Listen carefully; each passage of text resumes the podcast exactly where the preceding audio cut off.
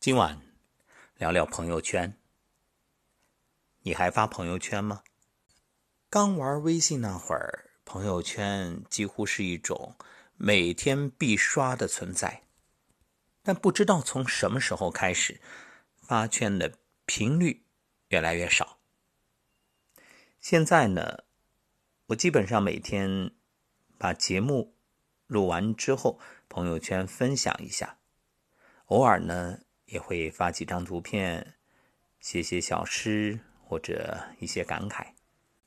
打算八月一号进入闭关状态，一个月不发圈。不知何时开始啊，人们发朋友圈的频率都降低了。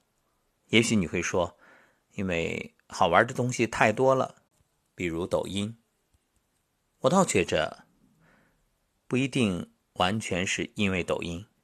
而是许多人啊，活得越来越通透，越来越洒脱。所以啊，活在朋友圈的人，生活未必精彩；从朋友圈消失的人，生活也未必糟糕。很多不发朋友圈的人，其实早就找到了生活的重心，活出了真实的自己。那你是从什么时候开始决定减少？朋友圈发送的信息次数的呢，或者根本就不发朋友圈了呢？大概是不知道说什么了。说白了就是没有表达的欲望。情绪是表达的源头。以前呢，但凡遇到委屈，都喜欢发圈吐槽，觉得这个世界啊非黑即白。后来才发现，生活的真相。是成年人的世界，没有谁是容易的。成年人，谁不是一边受伤一边自我疗愈呢？没有一份工作不委屈，没有谁的生活一帆风顺。有人会说，连情绪都控制不住的人，怎么指望能控制人生啊？刷朋友圈啊，有一种感受，发现现在还喜欢抒发感情的人，年纪都不大。这句话呢，并没有嘲讽的意味啊，毕竟年纪小，喜欢为赋新词强说愁。当然，也有的人是真的好心态，很年轻，活得单纯而洒脱。不过，对于大多数的成年人来说，不让别人发现自己的软肋、脆弱和不堪，是最后一丝体面。所以，大部分的成年人早就不在朋友圈宣泄情绪了，或者说，成熟的人早就已经将情绪给戒掉了。那些不在朋友圈暴露情绪的人，都已经成熟坚强。其实，这个世界上并没有真正的感同身受。世界上最无奈的就是没有人懂你的心情、你的感受。或许一件事的发生对你来说晴天霹雳，对别人来说却无关痛痒，因为他没有经历你所经历的一切，自然没有办法感同身受。语言是杀人不见血的武器，比如你买件奢侈品，有人会说你炫富；你加班到深夜，有人会说你假装努力；你晒到处旅游的风景照，有人会说你真闲。这些话只会给你心里添堵，影响你的心情。除此之外，别无好处。鲁迅曾说：“人类的悲欢并不相同，我只觉得他们吵闹。”所以世界上没有真正的感同身受，不是所有的鱼都活在同一片海洋。不发朋友圈的人都给了自己一个清静的空间，早就学会了不在烂人烂事上纠缠。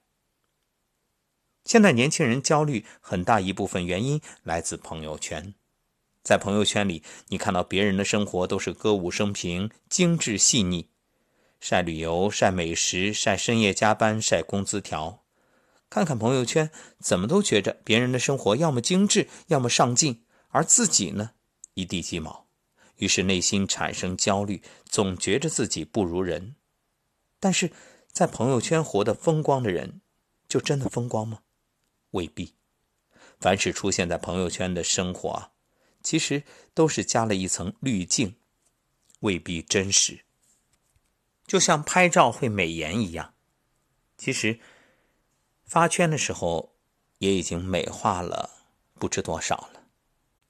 有位姑娘的朋友圈就总是发各种好看的照片喝咖啡的、吃甜点的、去郊游的，甚至还有蹦极的。看到这些内容，朋友就想当然的以为他很风光。结果前几天，姑娘却突然向朋友开口借钱，公司员工降薪，甚至要裁员，她每天都过得如履薄冰，眼看着交房租都成了问题。而朋友圈出现的那些文案都是精心措辞很久，朋友圈里的精美照片也都是精修了很久。所以啊，别让朋友圈的假象蒙蔽了你。不发朋友圈的人，不用在朋友圈打造自己的精致形象，也不用假装很努力。他们将时间都放到自己身上，努力让自己变得更好更强，而不是活在虚幻的假象里。白岩松曾坦言。自己根本不用微信，他说：“我连自己怎么活着都没弄明白，我关心你怎么活着干嘛？”真正的朋友可遇不可求，微信好友成百上千，而真正称得上朋友的又有几人呢？所以，承认吧，一个人一生结交的能算上朋友的人寥寥无几，屈指可数，绝大多数其实都只是擦肩而过。所以现在出现一种人，戒掉朋友圈，放弃了无用社交，将真心放在在乎自己的人身上，不是在那些无关紧要的人身上浪费时间和精力。往后余生，愿我们也都能够摆脱无效社交。蔡康永说：“我们要恭喜那些不发朋友圈的人，将大部分心力拿去应对真实的生活，恭喜他们找到了生活的重心。”朋友圈啊，只不过是抒发情感的一个窗口，并不是真实生活的全部。真实的生活一定是残酷的、平淡的、无趣的，当然也有美好。其实我想说，你完全没必要为了讨好或迎合别人，将自己搞得那么累。不要活在别人眼里，也拒绝朋友圈的假精致，做自己就好了。希望你是过得真好。而不是只在朋友圈里看着不错。当然，说了那么多，并不意味着这朋友圈就再也不用了。毕竟，它也是一种很方便的功能。你看，很多人已经把它开发成了自己的一个小店儿，分享一些自己喜欢的产品，也不错啊，方便了别人，也给自己带来了收入。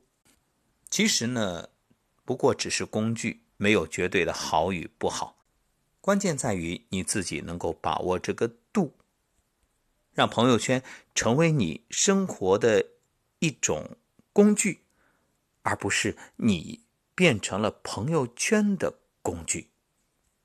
毕竟人生不是为了发圈而存在的。絮絮叨叨说那么多，这档节目我还是会发在朋友圈里，也还是会。引来一些朋友的点赞或者评论留言。你看，现代人的生活就是那么矛盾，嘴上说着不要不要不要，心里想的却是给我给我给我。不过话又说回来，谁不是一边累着一边活着呢？不禁想起那句话：“这是最坏的时代，这是最好的时代。”古今中外。概莫能外。